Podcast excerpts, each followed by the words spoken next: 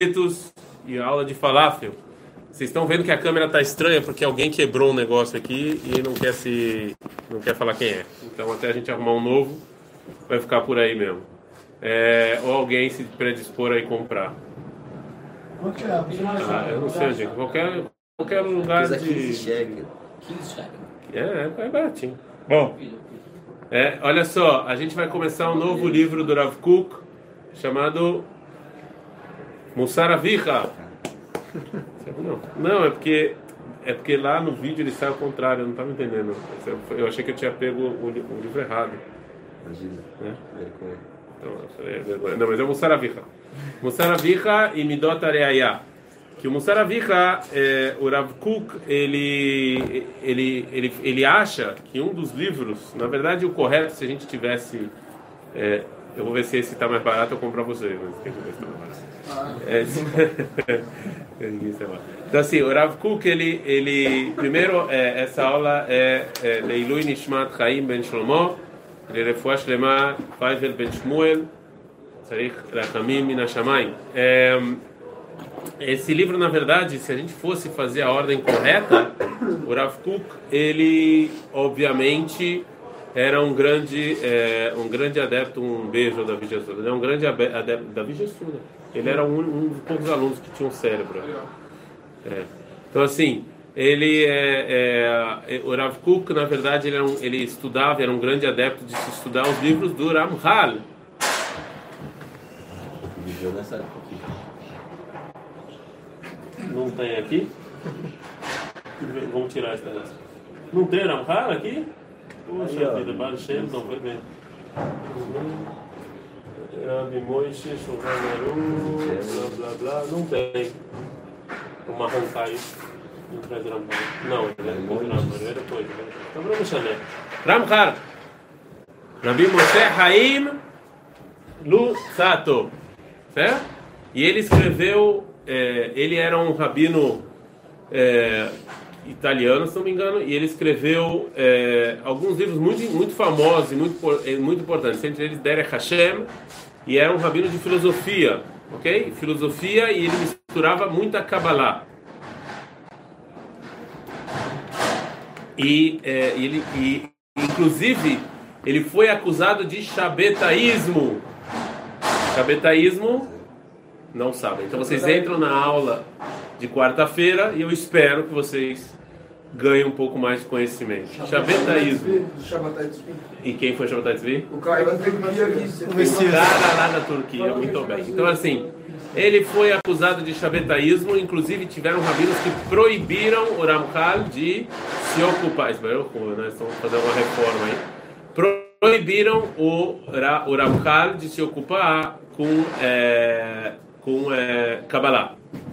Né? Teve alguns rabinos que proibiram ele de se ocupar com Kabbalah. Eu estou pensando talvez amanhã a gente para outra sala, porque vai ser difícil dar aula com esse barulho é, dessa reforma que eles estão fazendo. Bom, por enquanto é o que tem.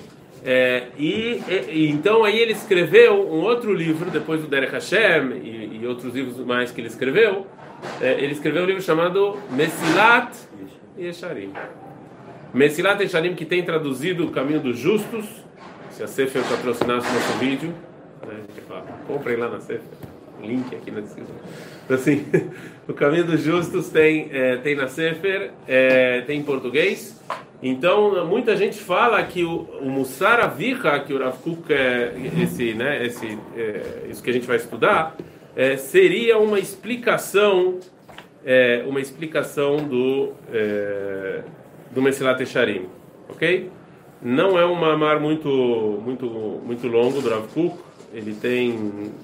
é, não, tem mais. Tem mais. É, a gente nunca termina. A gente terminou não, alguns livros do Rav Kuk, mas ele. É, último ele, não? ele, não. Ele, mas eu avisei que não ia terminar. A gente, a gente fez em algumas edições. Ele tem algumas edições. Essa edição aqui que eu tenho tem mais ou menos 80 páginas, né? É, e é, bom, e a gente vai então. É, e muitos dizem que essa seria uma explicação do Rav Kuk para é, para para o Mesilat Echarim. Então, o correto seria a gente estudar o Mesilat Echarim, né? E muitos e depois é, estudar um Zaraviha. Mas eu vou me estudaram. apoiar. eu vou me apoiar nisso que vocês já estudaram, o Mesilat Echarim, o Caminho do Justo. Ron, todo mundo aqui já estudou, duas vezes inclusive. Meus parabéns. É, e, então, é, e também tem português também, então eu sinto que pá, não preciso vir aqui aula de português, né? Só pegar o livro e ler. pô. E, e estudar, na verdade. Qual a diferença entre ler e estudar? Eu pensei nisso muito, muitas vezes. Não você lê. Não é ler o livro ou estudar o livro. Que diferença. Bom, de qualquer maneira, existe é, é, esse livro, o Musaraviha, ele é dividido em quatro partes. Ok? Tem a introdução, o Perek Aleph tem, fala sobre o temor a Deus, o Perek Bet fala sobre as forças da alma e os caminhos no trabalho divino, o capítulo 3 fala sobre as Midot da alma, é, como se fala Midot? Estou bem? Não sei. Midot? Alguém? Ninguém? Muito bem, não. Qualidades. qualidade seria melhor. E o último capítulo fala Heshbon Nefesh Be'avodat Hashem. Heshbon Nefesh é você instro, introspecção, é isso? Introspecção? É você é, né, pensar um pouco na vida, etc, etc. Conta. Hã? Conta. Com, sim. Bom, é...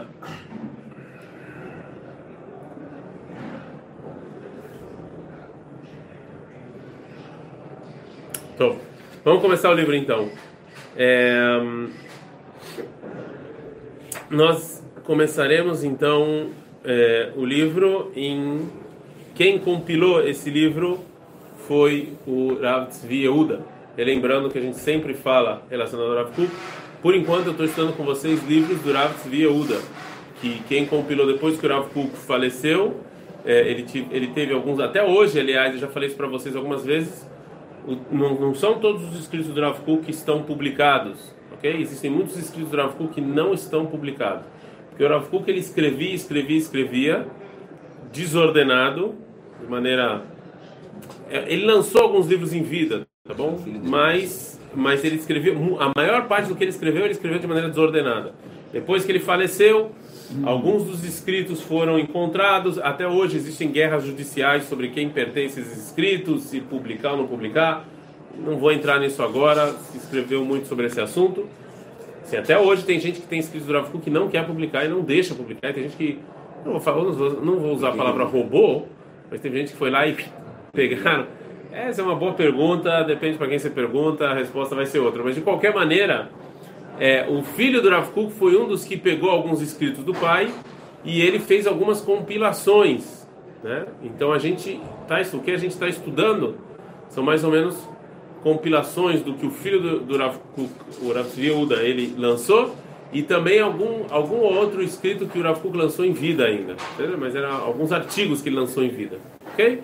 Então isso aqui também, Musar Avicha foi a mesma coisa. Então a gente começa no Me'ena Akdama, Me'ena Akdama, como se fosse uma introdução, ou seja, não é exatamente uma introdução do livro, porque o Rav Kuk, o que, que geralmente se fala na introdução do livro?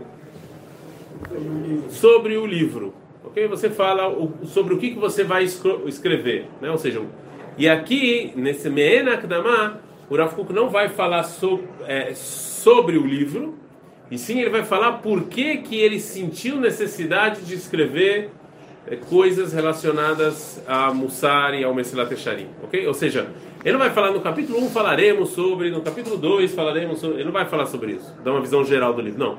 Ele vai falar sobre a necessidade de se escrever um livro, ok? Certo? Então, Menakdama. Aleph.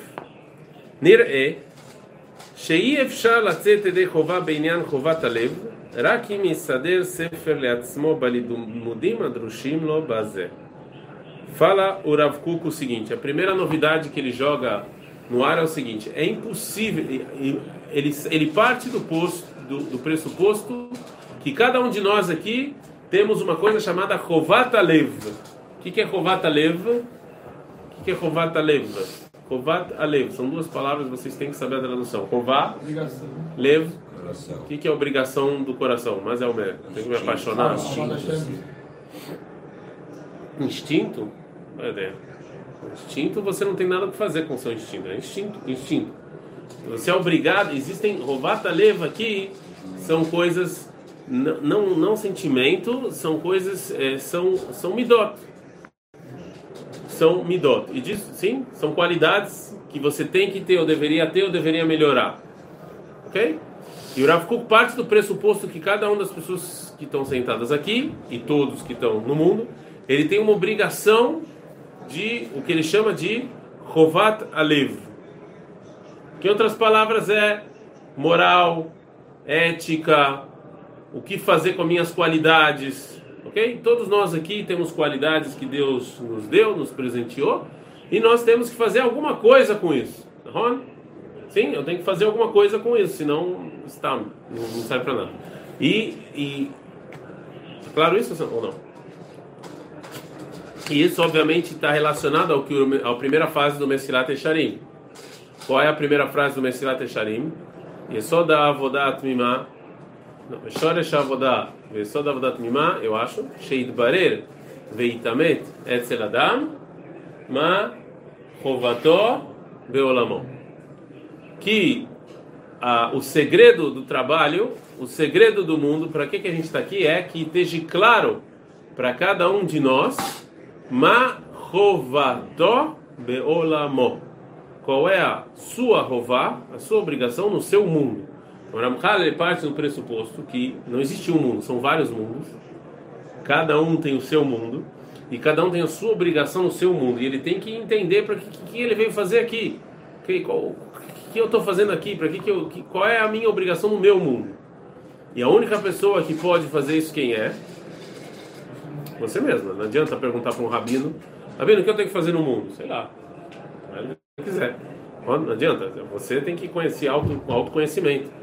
Você tem que se olhar no espelho, saber quem você é, quais são suas forças, o que você é bom e o que Deus quer de você, né? Pobre da pessoa que tenta fazer uma coisa que ele não, né? Não é, esse não é o, ele não, ele não veio no mundo para isso. Ele vai ficar infeliz e não vai conseguir avançar na vida, ok? Agora, o Kuk ele vem acrescentar o Mesilat Echarim. Ele fez, então, isso chama de Rovata Lev. Rovata Lev é cada um aqui tem uma obrigação o que fazer com os presentes que ele que ele recebeu de Deus. Certo? Eu fui, eu tive esse Shabbat na Yeshiva do meu filho. Em Sha'alabim. Sim? E lá na Yeshiva do meu filho, eles colocaram a gente para dormir nos quartos dos Bahurim lá, né? Eu já tava, não estava muito acostumado com esse tipo de cama. Mas. É, não, é cedo, eu, eu não importa, eles estão brincando, foi tranquilo. É, e, e lá tinha uma frase que eles escreveram assim: é, Você levantou, o resto é bônus. Essa frase. Pendurado numa frase. Você levantou, agradeça, o resto é bônus. Né? Não entendeu a frase? Foi muito profunda para você. Alguém pode explicar para ele a frase, por favor? Agradece e se acordou, né? É, é, acordou, isso que é importante. O resto é, o resto é bônus. O que acontecer daqui em diante é bônus. É isso. Tudo bem. Pô, justo você que estudou no colégio que eu tinha mais esperança. assim, eu mais profundo que isso. Ah, ele estava procurando mais Ele estava vendo a Gematria. Né? Bom, então assim, a... no final das contas, é, que você acordou, o resto é bolo. Eu não sei se eu concordo com essa frase, mas, mas você tem que saber o que, que você vai fazer depois de acordar. Ok? Para onde você vai, ok? Certo? Isso chama Rovata Leva, é isso que o Rav fala. Não, mas isso tem nada a ver com a frase. É, a frase fala o contrário. Fala eu sei, por isso, que eu não sei, por isso que eu estou falando que eu não sei se eu concordo. é. É bonitinho, mas não sei se eu concordo. Então assim, é kit, quer dizer. Não, dá um pouco mais de liberdade, você pode acabar fazendo mais coisas. É, tudo bem, mas você não mexa nisso. O Rav Kuk se chama Rovata Lev, ok? Agora, qual é a novidade que o Rav Kuk fala relacionado ao, é, é, ao Mesilat Esharim? Ele fala que você só pode sair da obrigação, dessa, só pode sair dessa obrigação que você tem com você mesmo. É uma obrigação que você tem com você mesmo se você escrever um livro se você organizar as ideias,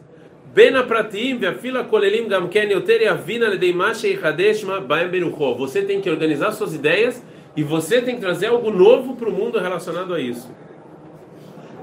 senão você não sai da obrigação. Não, você não sai da obrigação lendo o livro dos outros. Você não sai da obrigação escutando a aula dos outros ou vendo vídeo no YouTube dos outros. Você não sai da obrigação. Você tem que pensar e, e refletir por você mesmo e você tem que escrever o seu livro relacionado a essas ideias. Não funciona escutar dos outros. Não funciona. Quer dizer, quer dizer, não funciona. É, é, eu, eu estudar Mesilat Echarim ou estudar Musar Avicha é o Rav Kuk, não sou eu. Eu posso pegar algumas ideias, eu posso pegar alguma inspiração, mas se eu não pegar o, o, o eu vou ter que falar de MPB. O, o, o Caetano Veloso, o Gilberto Gil, a Maria Bethânia, a Gal Costa e a Rita Leoche também, eles fizeram um movimento na MPB chamado Vanguarda. Putz, não fala. Tropicália. Tropicália. Tropicália. Revista Tropical, não é? Tropicália. O nome do movimento é Tropicália. E existem várias e uma das uma das eles tinham várias é, ideias nessa uma uma das coisas que eles tinham era a antropofagia. O que, que é antropofagia? Antropofagia é você ser é, é você ser é você engolir alguma coisa e essa alguma coisa que você engoliu fazer parte de você. É claro isso? Ou não? Eu vou esclarecer agora. Na Tropical eles falam o seguinte: vamos pegar toda a cultura americana, vamos engolir. Não, a cultura americana não vai engolir a gente. Tinha gente que era contra a cultura americana, rock and roll e essas coisas. Não, a gente o samba e tal. Então o que, que eles falavam? Vamos pegar a cultura americana, engolir a cultura americana e transformar ela, ela vai ser uma coisa Brasil-América, ok? Então, é, por exemplo, chiclete com banana. Chiclete com banana. Não precisamos cantar. Portanto, chiclete, que é tipo o, os Estados Unidos, a banana, que é o América do Sul, e você mistura os dois. Certo? Então, é, é isso exatamente mais ou menos que o Rav Kuk está falando. Ou seja, você pode pegar a ideia do Messilat Echarim, você pode pegar a ideia do Rav Kuk, mas você tem que engolir essa ideia. Você tem que digerir essa ideia. Você tem que refletir sobre essa ideia e criar uma outra coisa. E fazer algo diferente com isso. Não ser o Rav Kuk. O meu Rosh Hashivá, o nome dele era Rav Yehuda Mital, Zatzal, eu fui muito influenciado por ele. É, grande parte do que eu penso, do que eu acho, é, eu, eu escutava dele. E o Rav Mital ele falava o seguinte: quando ele criou, quando ele começou a Yeshiva, né? Ele perguntaram qual é o objetivo da Yeshiva quando você fez a Yeshiva, a Yeshiva do Gush. Ele falou: Ele falou: eu não quero criar mais amitalim. Ele falou que você? Sim, não, eu fiz de boa. É, eu não quero criar mais é, mais pessoas iguais a mim, ok? Ou seja, essa, isso que ele falou. Ele não, ele não queria que as pessoas escutassem o que ele está falando e saíssem falando igual. Ele queria que as pessoas escutassem o que ele está falando e cada um digerisse e saísse diferente. Inclusive, quem trocou ele na Rosh Hashivá, o melhor aluno, ele considerava o maior aluno dele, era completamente diferente dele. Eu não vou entrar coisas, mas completamente diferente. Mas é, é, é isso exatamente que o Rafa está falando. Ou seja, você não pode sair da obrigação, com a sua obrigação, se você não estudar, digerir e criar, né? ומי שהוקבע באופן זה של הדעת שיכול להעריך מערכה שכלית בעצמו, אי אפשר לו לבוא על השלמות אם לא יעבוד בשכלו בזה. Ou seja, ele tem que refletir sobre isso e ele tem que criar, ele tem que escrever um livro. O Mussar Avich é o livro do Rav Kuk. Você tem que escrever um livro seu. Tem que escrever um livro seu. Não para divulgar, não para ser famoso, não para Para colocar suas ideias no papel. para você colocar suas ideias no papel, para você entender o que você está fazendo aqui e o que você tem e quais são as forças que você tem e como é que você vai usar isso. Né? E quando você escreve, o ato de escrever, ele está embutido várias coisas. Você pesquisa, você reflete, você pensa e você ordena. Aí você escreve. Né? É, hoje em dia as pessoas é, é, não sabem nem o que é escrever. Eu tive um debate com a minha esposa sobre o assunto que um dos meus filhos tem uma escrita horrível, um garrancho horrível. E ela disse que a gente tinha que contratar um professor particular para ajudar a ele a escrever mais bonito. E eu, obviamente, querendo economizar, falei de jeito nenhum. Ela falou, mas por que não? Eu falei, quem escreve hoje em dia? quem no trabalho dele pega e escreve a caneta? Não existe isso. Ninguém escreve hoje em dia. Alguém escreve? Nada. Você vai no computador, você, ninguém mais escreve. E no computador é só você mudar a fonte, se é a letra em cima. Você não precisa de um professor particular para isso. né? Mas é, não, mas é óbvio que tem que ter professor particular, tem que escrever bonito. Mas de qualquer maneira, é, no final das contas, o que o Rav pode ser no computador. O que o Rav está falando é para você escrever, você produzir alguma coisa, esse processo de produção, ele está embutido várias coisas, várias etapas. Bet. E a gente não vai terminar, a gente vai ter que parar já porque eu cheguei atrasado, peço desculpas. Mas do Beto, ele, Rema, Sidrei, Dvarim, Shalem, Raul, ele Sader, Yunim, Leo, ele Atzmo, ele Zulato. O Rav Kuk agora vai falar, ele vai sim dar uma. O que, que ele acha, sobre que temas ele acha que você tem que escrever, você tem que refletir, você tem que pensar.